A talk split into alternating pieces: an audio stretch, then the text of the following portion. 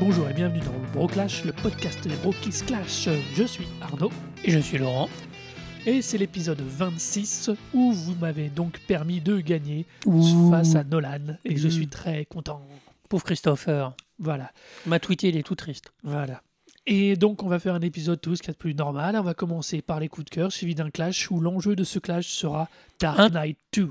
Un tout petit peu lié à l'actualité, hein, il faut bien le dire, vu que vient de sortir sur les écrans Batman v Superman, L'aube de la justice. dont l'inspiration mil- millerienne, dirons-nous, n'est pas, euh, n'est pas est présente. Voilà. Ah, mais elle est tout sauf... euh, Snyder, euh, caché. c'est toujours. euh, Ah, mais là, on parle de Snyder et le gars qui a réalisé 300. Une Oui, voilà. claire, nette et précis d'un Et là, donc, on va se- de Frank Miller. On va se concentrer, même si on parlera de The Dark Knight, sur Strike Again, qui est la suite de Dark Knight. The Dark Knight Returns. Sachant qu'en plus, double actualité, en ce moment est en cours de publication la troisième itération de The Dark Knight par Frank Miller. par. Frank Miller qui s'appelle The Master Race. Voilà. Qui est pour l'instant. On ne vous spoilera pas The Master Race, Non. mais sachez qu'on peut la trouver donc en France, mais en version anglaise, dans toutes les bonnes Oui, comic shops. Évidemment, je pense que ça sortira chez Urban Comics, euh, mais on vous le dira Après, je ne sais pas où ça en est, ça tient. Mais donc, du coup, voilà. Donc, l'enjeu de ce clash sera donc Dark Knight.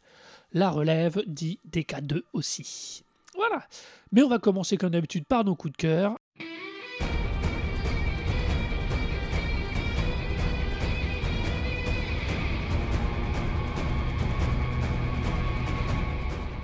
Et donc, c'est toi, Laurent, qui commence avec ton coup de cœur. Alors moi, je vais faire un coup de cœur un peu, un peu, un peu triché parce que je vais en faire trois en un, on va dire. Tu triches tout le temps, de toute façon. Voilà. Mon coup de cœur porte sur la bande originale de Batman v Superman dont je viens de parler. Euh, donc qui est signée comme toutes les bandes originales de, de DC depuis maintenant euh, Batman Begins euh, par Hans Zimmer. Donc Hans Zimmer, compositeur allemand qui a, qui, ont, qui a travaillé sur le Roi Lion, qui a été découvert, qui est un des compositeurs du Roi Lion, mais à qui on doit Gladiator, à qui on doit Le Pirate des Caraïbes, à qui on doit beaucoup de... euh, Le roi de l'efficacité. voilà, Inception, qui s'est mis à travailler avec Nolan, qui est célèbre pour ses gros booms. Voilà. Et le truc, c'est que depuis euh, Begins, depuis tout- donc les trois, les trois Dark Knight, Man of Steel et maintenant Batman v Superman, c'est quelqu'un qui a abordé ses, ses bandes originales sans faire du tout de symphonique. Ça veut dire que c'est beaucoup de sons. C'est très, ça remplace parfois les effets sonores tellement c'est de la matière sonore. Enfin voilà, c'est très particulier. Il faut d'ailleurs avouer que dans les films d'ici, euh, ça donne une sensation d'ensemble assez, fantasma- Voilà. assez fantastique parce que. Alors, si vous aimez les BO, mettez-les-vous les unes à la suite dans leur ordre de sortie et vous verrez qu'il y a une espèce de sensation de continuité, d'univers commun qui est vraiment pas usurpé et c'est vraiment étonnant. Alors c'est pas subtil, hein, on va se le dire. hein, c'est vraiment du, du gros truc. C'est du bourrin. mais ça colle parfaitement à l'ambiance. Et pourquoi je dis que c'est un triple coup de cœur? Parce que bon, c'est une bande son qui moi, alors c'est souvent à regarder, à écouter après le film, hein, parce que sur le film, c'est un peu très bizarre. Euh, ça me permet de faire effectivement un focus sur Batman et Superman. Alors là, alors là, vous ouvrez Google et globalement, vous en avez des tonnes sur euh, est-ce que le film est bon, pas bon? Enfin, ça a fait débat euh, à n'en plus finir. Faites-vous votre opinion. Voilà, allez le voir et faites-vous votre opinion, mais ça me permet de faire un focus sur ça en disant surtout faites attention à tout ce qu'on vous raconte, à la façon dont un film est marketé par rapport à ce qu'est un film. euh, et on peut avoir des très mauvaises surprises Ou des très bonnes. ou des très bonnes, voilà, mais euh, voilà. Et ça me fait aussi permet, ça me permet aussi de mettre en lumière que d'ici un mois, alors la date de sortie du podcast, ce sera le fin avril, c'est le 24 avril, je crois. Il y a deux ou trois dates. Hans Zimmer vient faire un concert en France, il fait des tournées. Euh, alors c'est très particulier, c'est un peu des shows, il y a de la lumière et tout. J'en ai vu quelques images et tout. Moi j'y serai. Euh, donc ça met en lumière cette espèce de, compositeur qui est extrêmement décrié. On dit que c'est pas lui qui écrit parce qu'il a une école, euh, parce qu'il y a plein de mecs qui écrivent pour lui. Alors c'est peut-être vrai, mais c'est vrai pour tout le monde, sachez-le. Les compositeurs qui écrivent tout seuls, euh, sauf si c'est des petits instruments, euh, des petites bandes son où ils sont tout seuls avec leur guitare, c'est possible. À partir du moment où il y a commencé de l'orchestration et des choses comme ça, ils sont jamais tout seuls, c'est pas vrai. Mais surtout, je trouve qu'il a pour moi vraiment changé la donne. Euh, J'aime beaucoup ce que fait John Williams. C'est extrêmement classique quand vous écoutez de la musique classique du 19e. euh, John Williams, ça, logiquement, c'est son inspiration. Je trouve qu'Hot Zimmer a apporté un truc nouveau avec justement ce travail sonore, etc. Donc je suis très impatient de le voir en concert. J'ai été très content de le retrouver sur, euh, sur Batman v Superman. Je vais être très content de le retrouver sur la Justice League. Et vraiment, il fait des, Il y a des choses très fortes, donc euh, voilà. Donc la bande son de Batman v Superman par Hans Zimmer et j'ai oublié Junkie XL qui est le responsable quand même de la bande son de Max Mad Max Fury Road, ce qui est pas rien. Ce qui aussi, était oscarisé. ce qui aussi en matière de subtilité euh, se pose là quand même. Oui. Euh, donc les deux mélangés, ça donne un truc vraiment, ça pète dans tous les sens, mais c'est très agréable. Disponible sur Deezer, disponible un peu partout, vous pouvez les trouver, voilà. Tous les bons réseaux de Tout à fait. distribution. Mais c'est vraiment un plaisir pour se replonger dans l'ambiance de ce film euh, tellement particulier. Bien, bah moi par contre, euh, je vais vous parler d'un coup de cœur beaucoup qui n'a rien à voir avec du comics. Euh, je vais vous parler de la série Black Sail. La Black sur Sail, les elle est en pirates. train de- oui, sur des pirates, elle vient de finir sa troisième saison. On- Oui, enfin oui, c'est ça, en diffusion sur euh, OCS et sur Stars aux États-Unis. Et aussi en donc pourquoi France. je vous parle de cette série? Déjà parce que euh, quand on parle de série de qualité, avec une direction de la photo, avec une écriture incroyable, euh, je trouve que Black Sail est vraiment génialissime. Savoir qu'il s'agit d'une préquelle à l'île au trésor, d'avoir construit un univers à la fois autour des pirates et aussi pour renvoyer et pour aboutir, entre guillemets, à un moment où on pourra enchaîner sur le livre L'île au trésor, est juste génial. Ce film, euh, si vous connaissez le Série. livre, cette série, pardon, est juste génialissime parce que en trois saisons, on voit progressivement apparaître, échanger et se construire les personnages qui vont être soit évoqués, soit présents dans le livre L'île au trésor. C'est Long John Silver qui est très C'est. Long John Silver, c'est Ben Gum, c'est euh, Billy Bones. Euh, Enfin, c'est juste génialissime. Alors, moi qui pour qui ce livre est juste euh, génialissime, à tel point que j'en adore aussi l'adaptation qui a fait Disney qui s'appelait euh, La planète au trésor, une version fantastico-futuriste de, l'histoire. Mais vraiment juste une adaptation parce que pour le reste, l'histoire est la même. C'est juste que c'est dans l'espace avec des vaisseaux spatiaux. Euh, moi, je dois avouer que cette série Black Sail me ravit. Les interprètes sont géniaux, il faut le reconnaître. La qualité d'interprétation est juste génialissime. Alors, c'est 3 fois 10 épisodes, donc. Oh, c'est de- Euh, C'est américain Ah oui, c'est aussi- Stars. C'est c'est C'est comme comme- Downton Abbey, ils sont, ils sont délicats, ils prennent le thé, c'est ça? Voilà, ils prennent le thé à grands coups de sable dans ta gueule. Et encore, je suis poli. C'est un peu, c'est du Stars normalement. donc, C'est euh, du Stars, ça veut Il y dire a du mec à poil Il y a du mec à poil, il y a de la nana à poil, mais plus ça avance, moins il y en a. Par contre, euh, et ça, ça décapite un peu quand même. ça, quand ça charcle, ça charcle. Quand ça, pense- quand, c'est, euh, quand ça attaque fort, ça attaque fort. Il y a même une capacité, particulièrement cette troisième saison, avec euh, le capitaine Flint, donc, qui est à l'origine de l'île au trésor, euh, du trésor de l'île au trésor, qui est. euh, par moments, il a des séquences fantasmagoriques où lui-même est perdu dans ses pensées qui sont. Enfin, c'est étonnant, ça change de ton comparé aux deux premières saisons. Enfin, non, non, c'est vraiment une super. C'est de la grande série télé, c'est vraiment superbe. Il y a une superbe photo, je ne me lasserai jamais de la photo de cette série, puisqu'il y a une vraie photo, une vraie réalisation. Euh, je- vraiment, c'est une série que je conseille. Et puis, euh, on sait qu'elle va finir en quatre saisons, c'est ce qui avait été annoncé en tout cas. Euh, on verra s'il continue ou pas, mais savoir pareil qu'on a euh, quatre saisons, qu'on- je pense que ça va en quatre saisons parce qu'il y a des personnages qui viennent d'apparaître là dans cette troisième saison qui, qui doivent amener à la conclusion. Euh, donc non, non, mais c'est juste, euh, enfin voilà, allez, allez- allez la voir, prenez le temps de la trouver, Allez. de l'acheter, elle est disponible pour moi pour les deux premières saisons en coffret. Oui, c'est possible. Et sinon, elle est diffusée sur OCS, je crois, et elle Oui, doit oui. être sur Netflix. Euh, Ah non, c'est Stars. Sûr. Non, non, Non, je suis pas sûr qu'elle soit sur Netflix. les productions Stars, euh, Stars était à l'origine de H versus Evil Dead et tout. Gros chef-d'œuvre aussi, dont Ils on a déjà se- parlé. Stars se permet facilement d'avoir euh, du cul, du. Enfin, j'exagère, mais c'est une chaîne câblée, donc ils- s'ils veulent faire de la violence, ils y vont. Mais les productions Stars sont assez, assez atypiques souvent. C'est assez, Alors, assez particulier. hein. Ce qui est rigolo, c'est que dans la même semaine, on va parler de quelque chose qu'on avait déjà parlé juste avant, c'est que j'ai vu aussi Nicolas Le Floch de, sur France Télévisions, diffusé par la 5. C'est une histoire de Euh, pirate aussi, mais bon. bah, Non, mais- c'est pas ça. C'est-à-dire qu'on est dans les deux cas dans des films en costume, Ah oui, non, mais. avec des intrigues très travaillées à l'origine de livres. Il y en a un qui te fait un truc génialissime, et en plus qui se permet d'être une préquelle, donc c'est quand même un contexte très particulier, et l'autre qui s'adapte, et qui, pour moi, qui est l'archétype de, ce qui, de la merdouille que fait la France quand elle veut adapter des romans.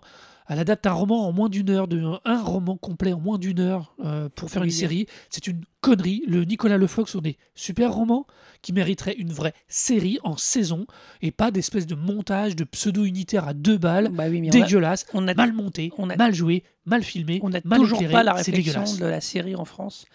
Et euh, écoutez Alexandre Le Train régulièrement dans Season 1 qui explique que euh, il n'y a jamais de projection en plusieurs saisons. euh, voilà, donc c'est. Il y a coup, des ça- bonnes choses en, saison, en, en- en Oui, série française. oui. Il y a des, bonnes, il y a des J'ai bons pas dit qu'il n'y avait pas de bonnes séries, il y a plein de bonnes choses de plus en plus. La projection en saison, elle n'a pas encore lieu. Et donc très souvent, c'est ça donne, ça peut donner des trucs un peu bancals parce que il n'y a pas l'idée de se dire on fait une première saison, puis on verra une saison 2, une saison 3. C'est euh, bon, on fait un shot et puis on verra bien. euh, voilà. Des fois, il y a trois ans entre la saison 1 et la saison 2. Enfin, Tu bon. penses au Revenant, qui est Voilà, une notamment. catastrophe, qui est pourtant une très très bonne série. Enfin, la première saison a- en tout cas. À partir du moment où il y a trois ans entre la saison 1 et la saison 2, ça peut pas être. euh, c'est compliqué. Et puis, il y a pas dans- après, du coup, nécessairement, ça limite l'ambition de ces productions-là. Mais pour en venir à mon sujet, à mon coup de cœur, qui est donc Black Sails, vraiment, euh, si vous avez aimé le pirate de Polanski des années 80, début 90, Milieu 80, ouais. début- euh, allez voir cette série, c'est euh, la continuité pour moi de ça. Le côté un Bon, petit bah, peu fun en moins, c'est beaucoup plus dur, beaucoup plus violent. Oui, c'est ce que ça. Euh, mais c'est carrément génialissime, c'est vraiment très très Mais classe. globalement, euh, pour Et faire- les séquences de mer, c'est hallucinant comment les. Enfin, c'est extrêmement bien foutu, les bateaux sont incroyables. Euh, Il n'y avait pas ça dans la première saison parce qu'il y a probablement une question de budget et de gestion. Il y en a beaucoup plus dans cette saison 3 puisqu'ils essuient une tempête. C'est juste. Enfin, les plans des bateaux, des armadas qui, qui voguent sur la mer, c'est fabuleux. Moi, je suis amoureux. Mais c'est vrai que c'est un. De toute façon, c'est diffusé par OCS et OCS a quand même euh, des très beaux choix de séries. Allez-y, honnêtement, c'est une chaîne euh, à abonnement, mais moi, j'ai déjà parlé de Mother in the Jungle. déjà- Il y a beaucoup de très bonnes séries, euh, et pas que les ponts que sont euh, Walking Dead ou Game of Thrones qui sont aussi sur OCS, mais il y a- Euh, il y, a des petites euh, choses comme ça, comme Black Sails, comme d'autres choses. Moi, personnellement, je suis vraiment quoi. pas un fan de Walking Oui, moi non plus, donc, mais- euh, Non, mais c'est pour dire que c'est des séries où OCS en parle, parce qu'évidemment, c'est des séries en ce moment qui. ont ouais, ça draine le public. Mais euh, OCS se permet d'avoir des séries un peu différentes et euh, voilà, ils ont, ils ont passé H, H versus Evil Dead, ils ont passé, ils passent Black Sails, ils passent plein de choses un peu différentes. Donc voilà. Bon bah très bien, vous êtes quoi Regardez, écoutez. Et donc on va passer au clash Là où tu vas encore perdre? Sur Dark Knight, the, Dark Knight, the, oh là, the Dark Knight Strike Again. La relève en français. Ce podcast est susceptible de contenir des spoilers sur l'objet présenté.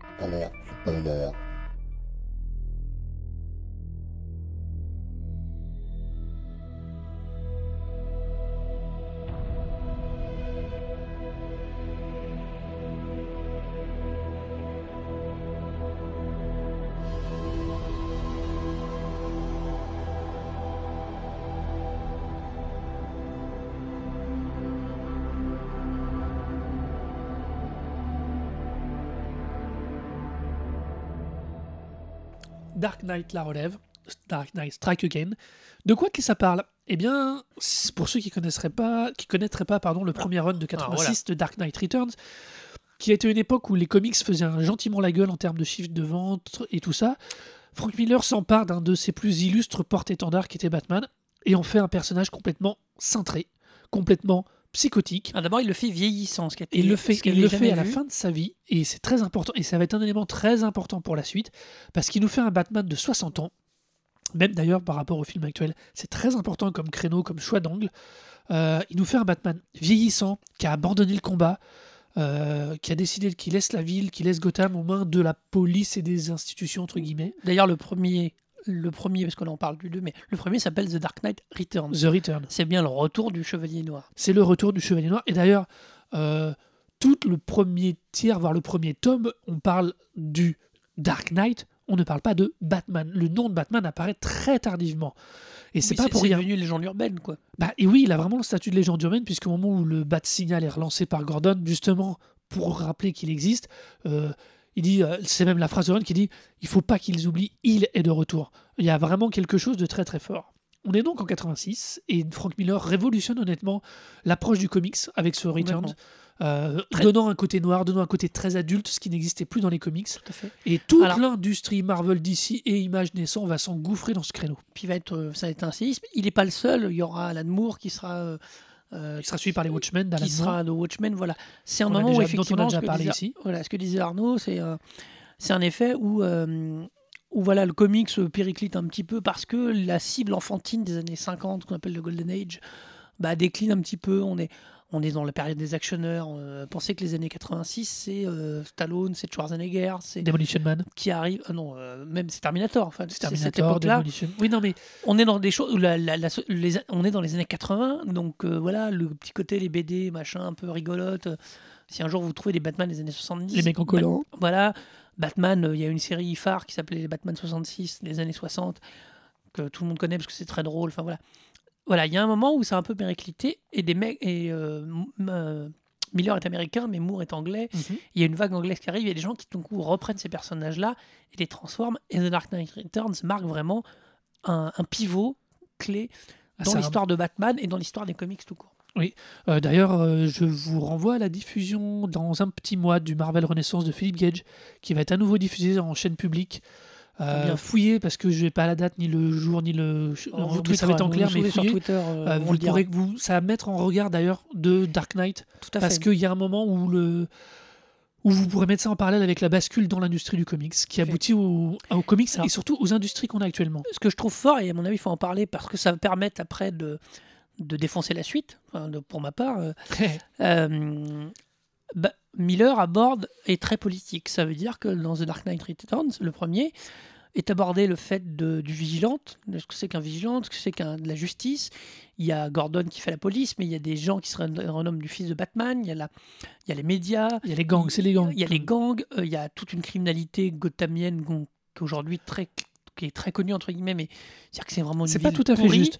Le, le premier, alors ce que tu veux dire, c'est que le premier méchant de Batman, c'est pas un Joker, c'est pas un pingouin, non, c'est juste un gang. C'est un chef de gang. On est alors en 86, on est aussi en plein problème des gangs à Los Angeles. Frank Miller, qui est américain, même s'il vit au fin fond d'un quelconque bled de bouseux, pas possible, redneck complet, euh, voit quand même ça tous les jours à la télé. Et quand il fait son Batman, quand il fait que Batman revient, il le fait attaquer les gangs.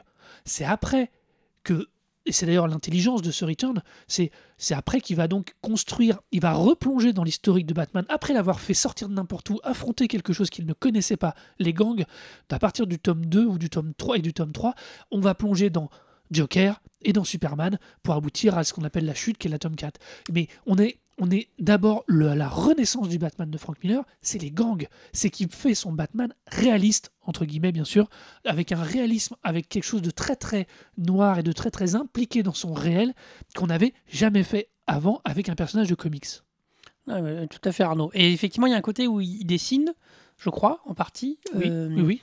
Il euh, écrit, il dessine. Alors, il va oser des trucs très osés, c'est-à-dire qu'il va mettre des armes dans les mains de Batman, il va le mettre à cheval, euh, il va effectivement, il va lui faire croiser le Joker euh, dans une ambiance évidemment pas du tout drôle. C'est un peu la même période où il y a Killing Joke qui sort de, d'Alan Moore, où là on est dans un truc très violent. Mais voilà, enfin tout d'un coup, euh, il fait intervenir, et là vous comprenez pourquoi on en parle, Superman dans le tome 4. Et je vous laisse deviner que Superman et Batman, ils vont se battre. Eh oui. C'est pas la première fois. Ils ont été alliés, ils se sont battus tout au long de, de leur carrière. euh, Oui, pour éluder toute question comics. à propos, euh, toute évocation du film, on- euh, ceux qui pensent que d'une manière ou d'une autre le film trahit par l'affrontement, non, non, ça fait des siècles que Batman années. et Superman s'affrontent de cette manière. Alors, Miller en fait un truc très intéressant. euh, il fait de Superman un, un agent du gouvernement. Superman travaille pour le gouvernement américain dans la version de Miller. C'est-à-dire que Miller est un espèce d'anard de droite, qualifier comme ça, qui a eu des propos largement assez un peu homophobes, un Sexiste, peu sexistes. homophobe, C'est pas- antisémite, fascisant. C'est pas un mec super sympa à, côtoyer, Frank Miller. hein. C'est pas, c'est Mm. pas foufou. hein. Mais il vit au fin fond d'une. de- Je dis, je dis- c'est pas vraiment caricatural, il vit au fin fond de je ne sais plus trop quel bled. Euh, il ne voit, à mon avis, l'Amérique que par le biais de ce qu'il en perçoit, soit à la télé, soit à travers les médias qu'il a lui autour de lui. Quand il fait Dark Knight Returns et quand il va faire des K2 aussi, parce que c'est ça qui va jouer là-dessus, euh, donc la relève, on va se retrouver avec des contextes politiques très forts. Pour lui, pour lui ces comics sont des vecteurs de discussion et de messages. Alors, bien évidemment, on n'est pas tout à fait obligé d'être d'accord avec le discours. Autant sur le Dark Knight Returns, il y a. On peut, on peut adhérer, on peut comprendre certaines positions, surtout en 86. Autant qu'en 2002, là, ses choix, et tels qu'il les construit dans le Dark Knight, la relève, Strike Again. Strike Again, euh, sont très, très, sont encore Alors- plus engagés, encore plus forts, et posent, à mon avis, beaucoup plus de problèmes et de questions.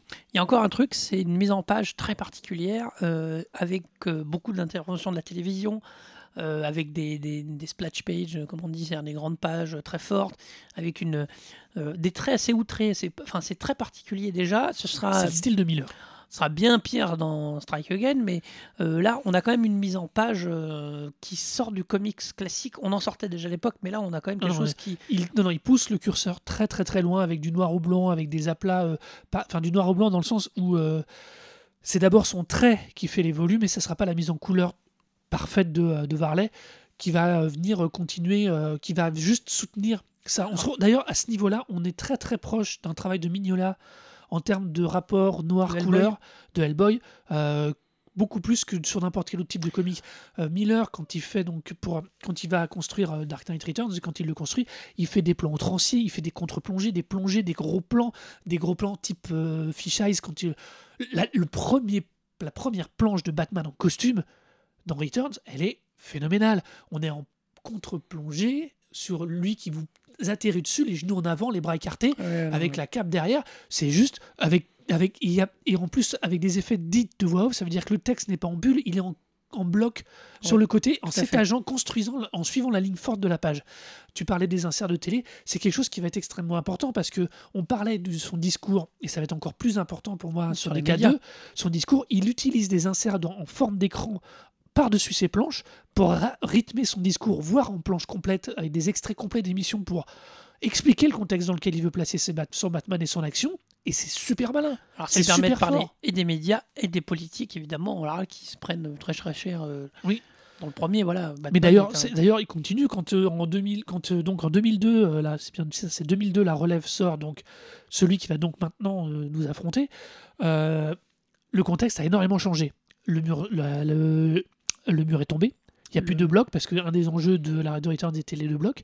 On est dans une, on est devenu en 2002 dans une société extrêmement nihiliste. Et puis on est passé, les attentats de, septembre 2001 sont passés par là. Le 11 septembre est passé par là et Frank Miller reprend ce qui a fait honnêtement euh, ce qui a fait ce qu'il a vraiment fait connaître au niveau international beaucoup plus que Sin City même si Sin City a été une vraie réussite graphique a été extrêmement bien accueilli euh, à tous les niveaux d'ailleurs dans tous les pays Sin City reste plus de l'exercice de par moment plus de l'exercice de style polar- C'est du polar noir avec toutes les, voilà tous les trucs n'a pas la du portée noir, politique qu'avait un Dark Knight Returns.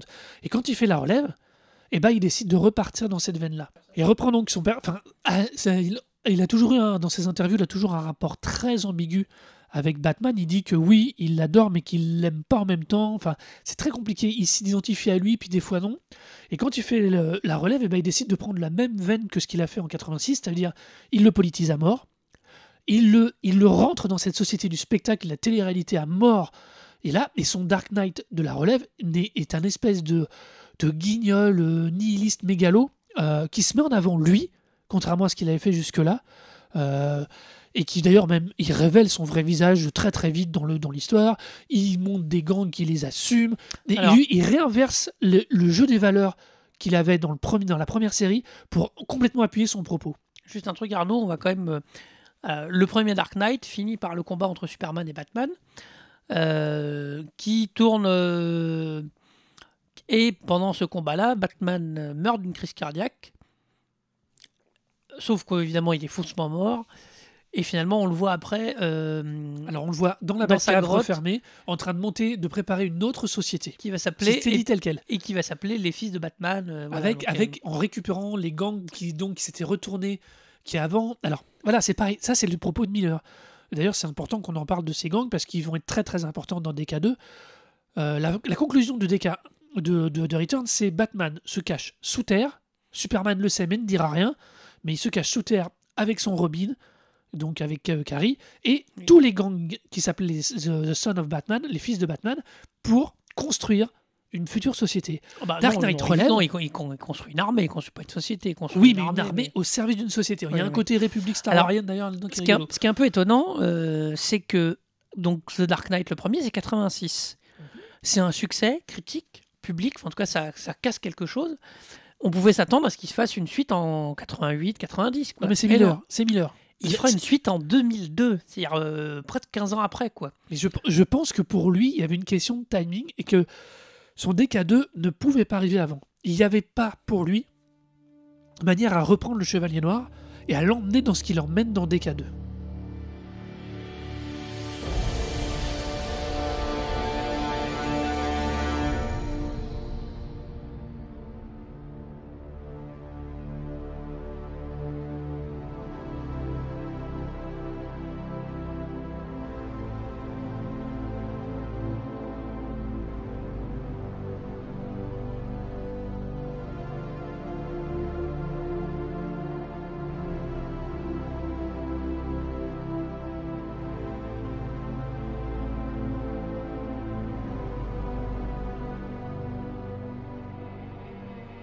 Sauf que, euh, sauf que ce qui me gêne, c'est qu'entre 86 et 2002, impulsé par lui d'ailleurs, et je parlais d'Alan Moore et d'autres, le comics a, a changé. Ça veut dire que le comics euh, euh, DC ou Marvel a s'est noirci. Alors c'est un cliché de dire ça, mais il y a une réalité quand même sur euh, ce qu'on appelle quasiment le Bronze Age. euh, voilà, Le fait- bondage le Bronze Age qui avant le Modern Age, enfin c'est toutes des périodes de comics quand vous lisez, vous voyez que c'est découpé en quatre en général.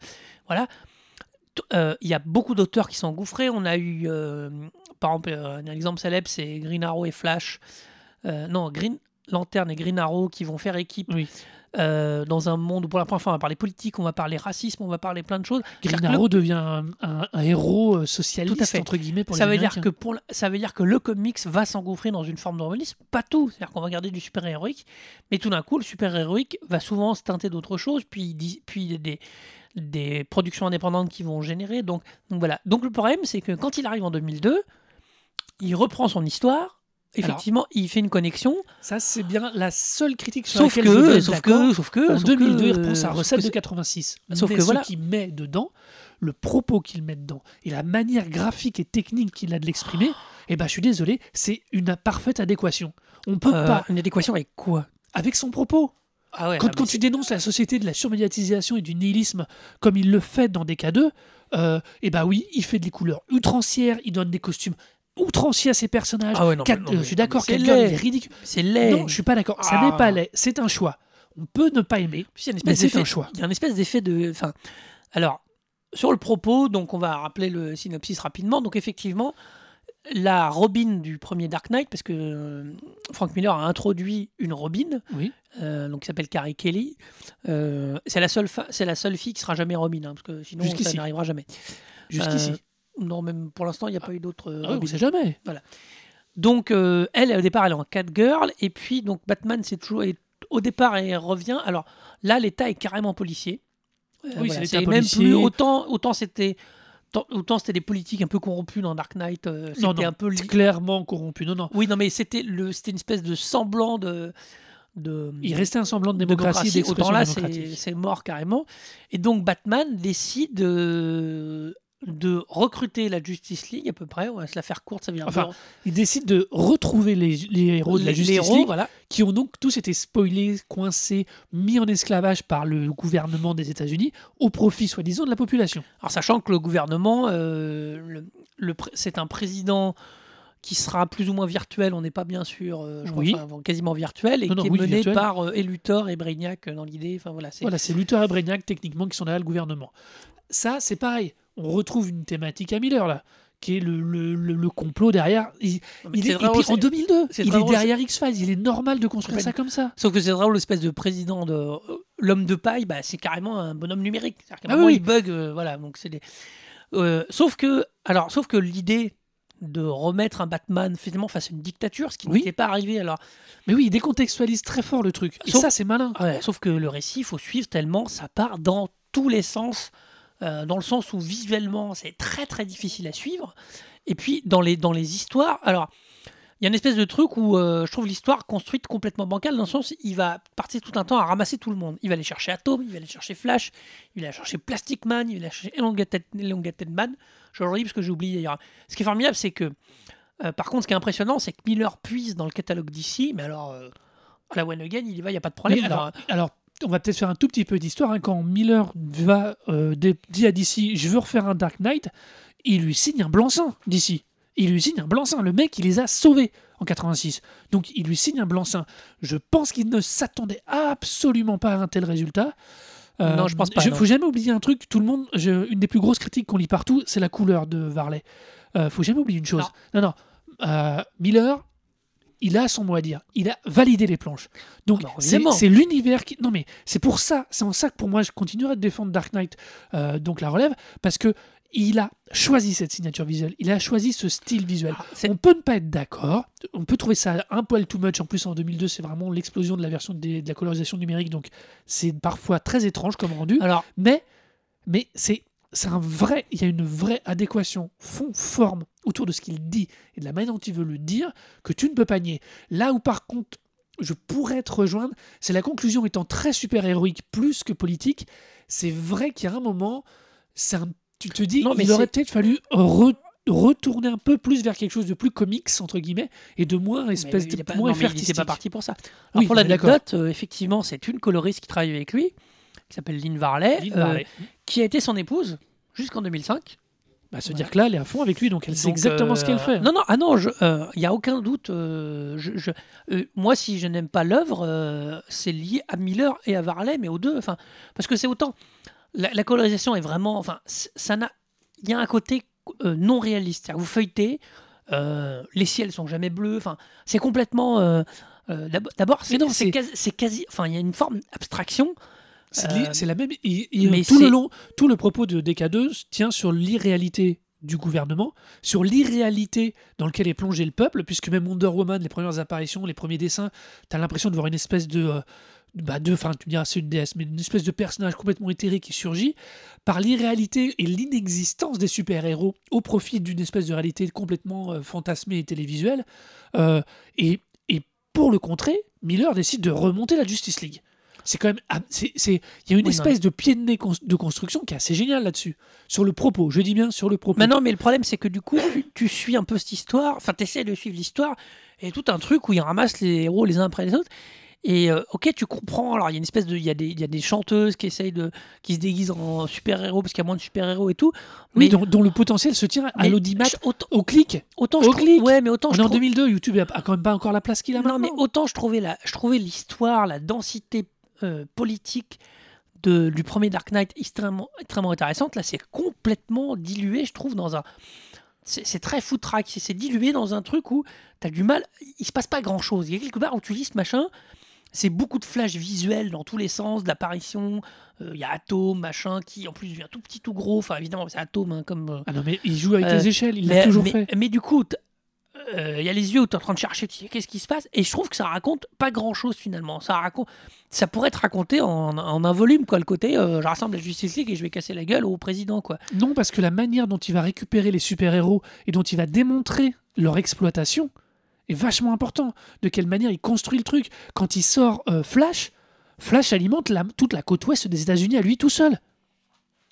Bah oui, mais enfin. mais oui, mais euh, attends, on pa- le- le- la, la trilogie d'avant de 86, euh, tu vois, on, à l'époque, on ne se posait pas de la question énergétique, on se posait la question des soviétiques. Là, il recontextualise chacun des super-héros. Atom, il est gardé dans une boîte de pétri.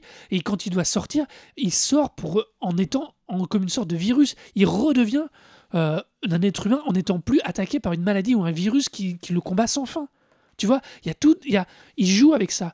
Et alors, c'est évident que ça peut paraître peut-être un poil long quand il va chercher les différents membres de la Justice League, mais il y a une logique à ça. Il y a une logique parce que ça lui permet à chaque fois de, les replacer dans, des, éléments de discours.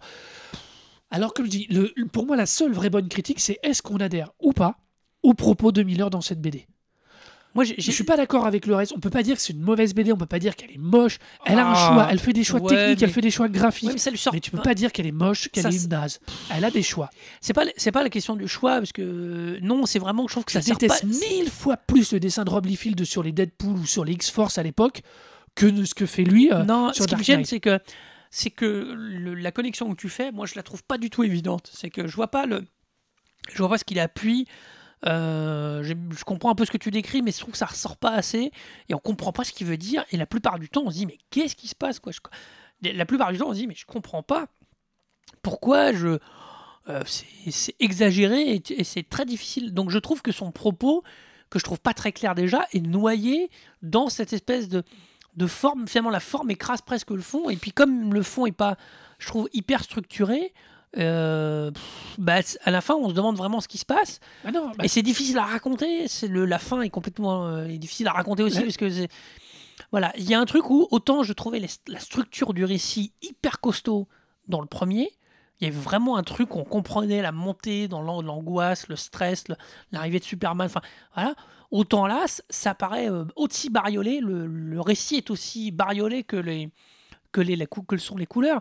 Je comprends bien le choix esthétique. Alors après, oui, on peut rentrer dedans ou pas. Euh, ça le mérite au moins de pas faire du, du, du, du- du- pardon, de pas faire du super héroïque classique avec les mecs super musclés. Enfin voilà, tout le Enfin, cliché. Enfin, il en fait, mais mais il y a pas le, le côté. trait, il l'amène différemment. Il y a une époque euh, 2000 où on est aussi dans un où euh, McFarlane marche très fort, Voilà. où Jim Lee euh, mar- marche très fort. C'est des mecs où c'est euh, les nanas gros seins. Enfin, c'est dans un excès de comics qui sera moqué maintenant.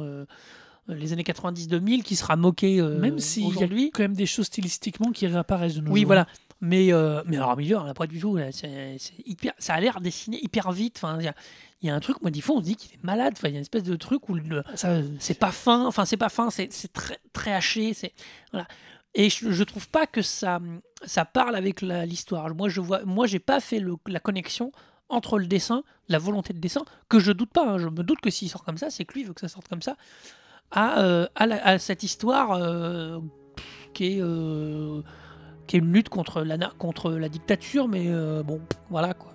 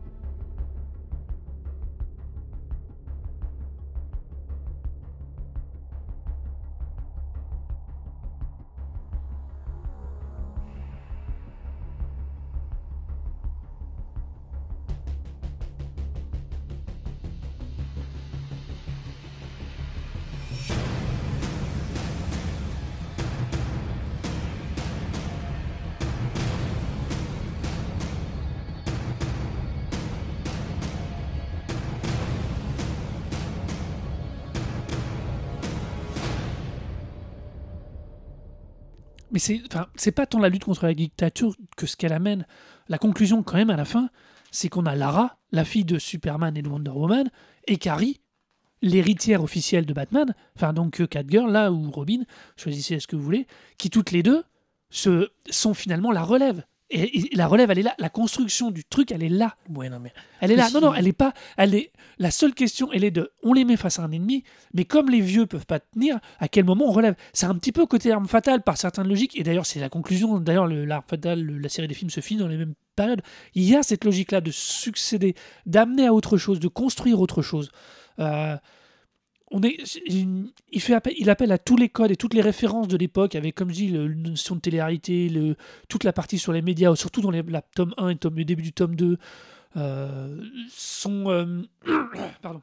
son Lex Luthor tient plus du Caïd d'ailleurs, honnêtement, que, euh, que du Lex Luthor. Mais, mais c'est d'ailleurs, c'est pas un hasard s'il avait fait Daredevil quelques années plus tôt. Mais euh, voilà quoi. Non, non, moi, je, je- il, a, il a une construction, une progression du récit qui, certes, est moins classique et beaucoup plus chaotique.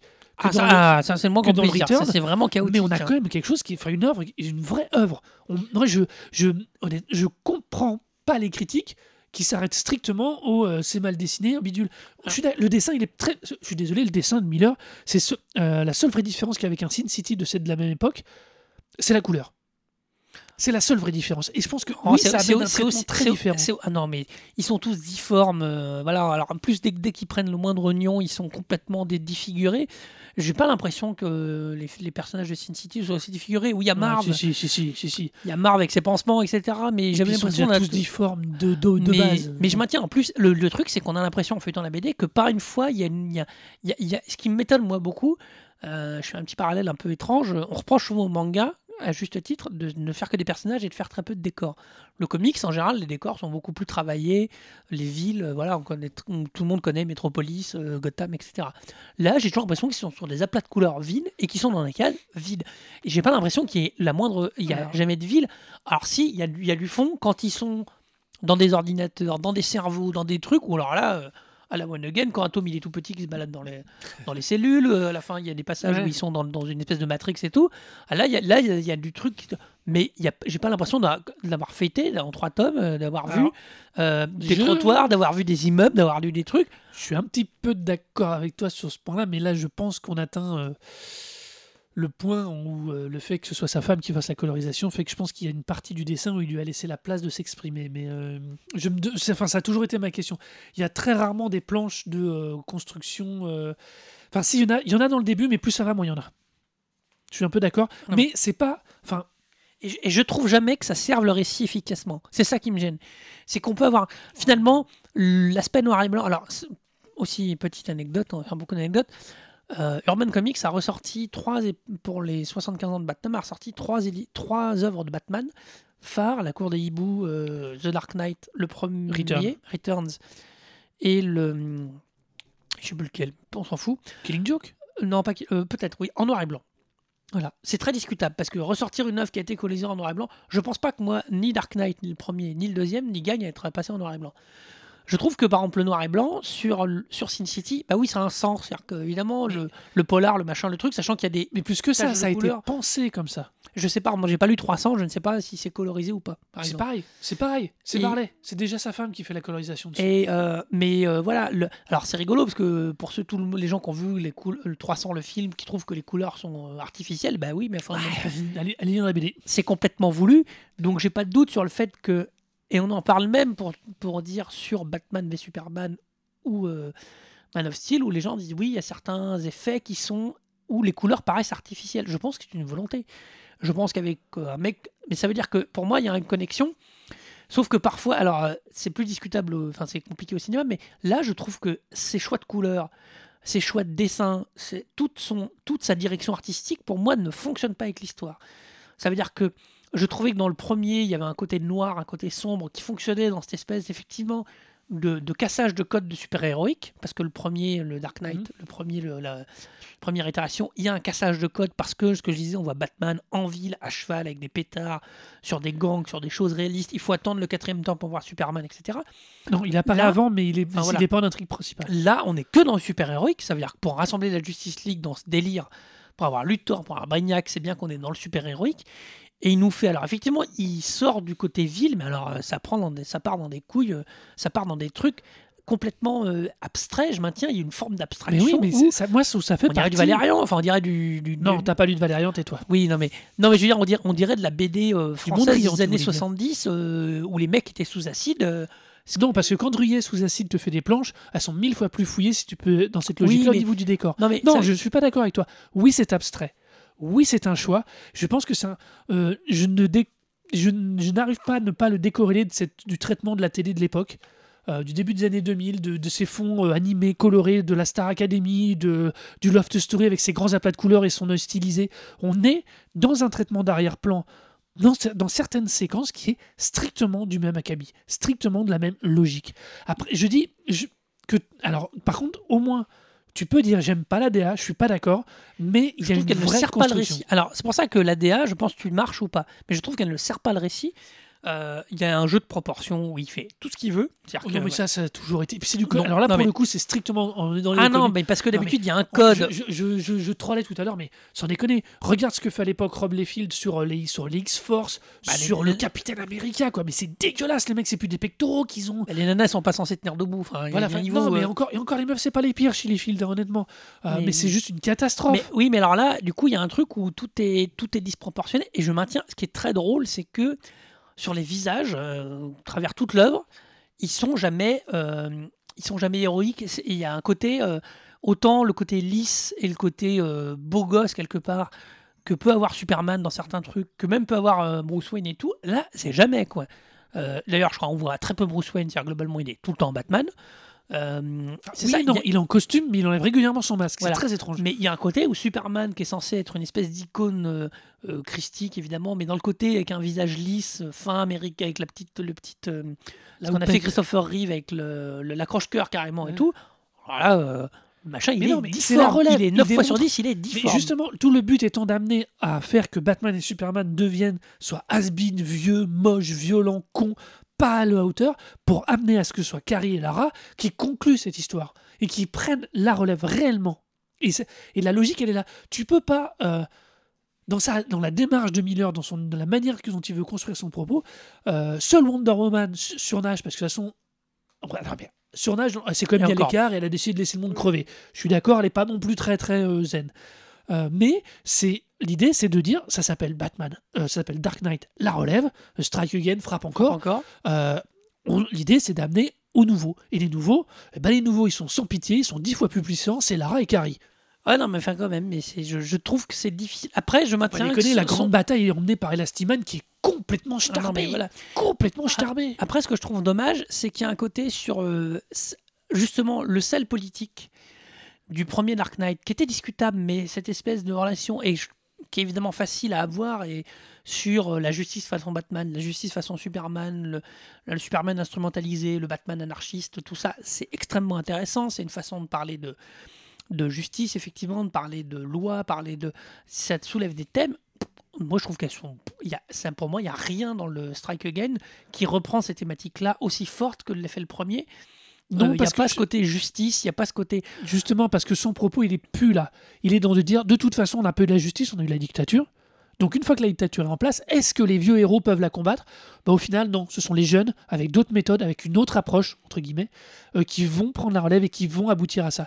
Les planches de, euh, des derniers échanges entre, euh, entre Bruce Wayne et Clark Kent, parce que pour le coup, à un moment, ils ne sont plus que ça, euh, ça amène vraiment plus, euh, et particulièrement aussi les échanges qu'il y a entre Wonder Woman et Superman, puisque au bout d'un moment, quand même, on perd beaucoup de vue le Dark Knight. Euh, Ouais, il est très anecdotique finalement. euh, on C'est- est quand même face à. Si, parce que c'est, il est, il est l'élément déclencheur de toute la première mais tome. enfin, c'est après, lui c'est qui une- amène, et c'est lui qui conclut la- les trois. hein. Ouais, c'est un côté de JLS, c'est-à-dire qu'un côté c'est la Justice League quoi. C'est Oui, non. et encore, non. euh, enfin je. Effectivement, comme tu dis, le, on reprend Elastic Man. En plus, il, il, il en fait un espèce de personnage complètement euh, aberrant, complè- complètement schizo. mais qui, à la limite qui, est, qui paraît logique parce que c'est quand même un mec qui s'étire dans tous les sens. c'est- complètement ridicule. Euh, Je pense qu'il a trouvé, alors je suis pas aussi calé que ça malheureusement, mais des vieux héros comics qui m'intéressaient moins, euh, qui étaient un peu dans les oubliettes parce qu'il faut savoir que des créations de, de héros, il y en a. Ah, il y en a eu du monde dans la GLA. hein. Et puis, euh, il y en a qui sont passés rapidement parce que les mecs cherchaient un moment. Mais vous voyez la chose chez Marvel, à un moment, ils cherchaient à inventer tellement de pouvoirs différents qu'il y a des pouvoirs où tu te dis, ok, c'est bizarre ton truc quand même. Bon, c'est Red Richards, hein, Oui. euh, l'homme élastique. Qu'il en fait un truc, euh, le machin est tout- toujours emmêlé dans des trucs. Enfin, ça n'a, ça n'a, ça a souvent pas de sens. Et voilà, et je trouve que euh, je vois pas ce que chaque personnage apporte comme propos. Je vois pas. Enfin, c'est. Je comprends. La plupart du temps, je suis face à The Dark Knight Strike Again, je ne comprends pas. C'est-à-dire que je vois bien les trucs, trucs que je comprends pas.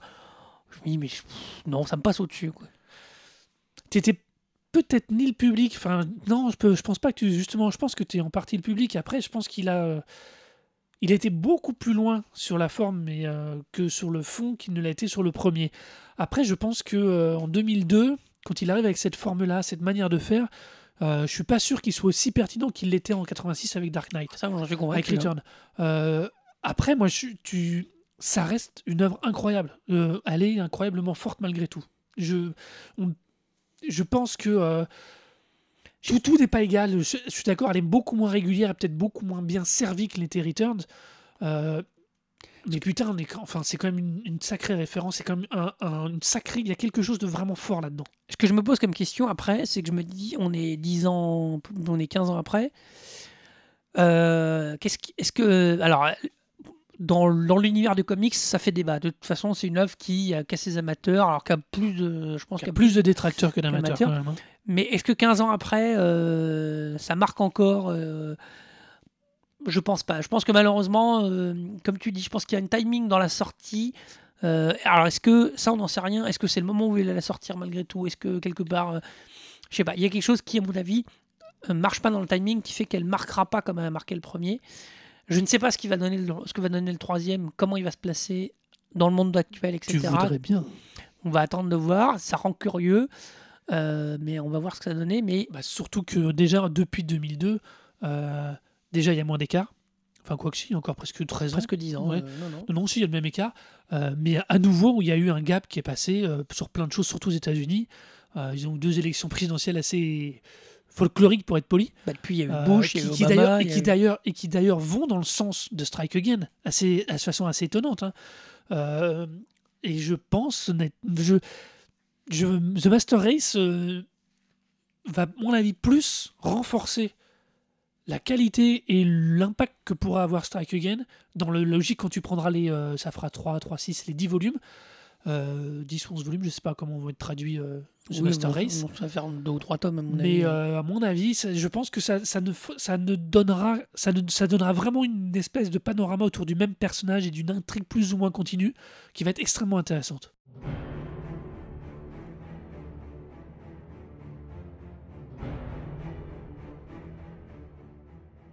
On va donc euh, conclure cet épisode de 26 sur Batman Strike Again, la relève en français, de Frank Miller et euh, Lynn Varley. Euh, donc si comme moi vous pensez que c'est une œuvre qui est mal aimée et qui a vraiment quand même quelque chose de très très fort en elle, et ben vous votez pour moi Arnaud. Et si comme moi vous pensez que c'est une œuvre qui est qui, a- quelque part pas dans son temps, qui est quelque chose qui où ça passe à côté, voilà, on sent qu'il y a une intention, mais que il y a quelque chose que c'était pas le bon moment ou c'était pas la bonne c'était pas la bonne façon de l'aborder. Votez pour moi, Laurent. Vous votez sur le site du Broclash, thebroclash.fr, t h e b r o c l a s h.fr. C'est tout en bas de l'article. Vous êtes quoi voter, euh, oui ou non En général, on met maintenant Voilà, vous avez tout pour qui vous est résumé. Pour suivre euh, l'actualité du Broclash, euh, parce que les épisodes sortent de manière un peu. On n'est pas aussi régulier qu'on voudrait, mais bon, après, euh, C'est la vie. C'est la vie. Euh, c'est le, le Twitter arobase TheBroclash, T-H-E-B-R-O-C-L-A-S-H. Pour me suivre, moi, Laurent, c'est Laurent Doucet, L-A-U-R-N-T-D-O-U-C-E-T. Et pour me suivre moi, c'est sur Twitter, c'est A-R-N-O-D-O-U-C-E-T Euh, bah écoutez, euh, on se revoit bientôt, on sait pas quand. pour un épisode 27. Voilà, et puis d'ici là, cultivez-vous bien. Et à bientôt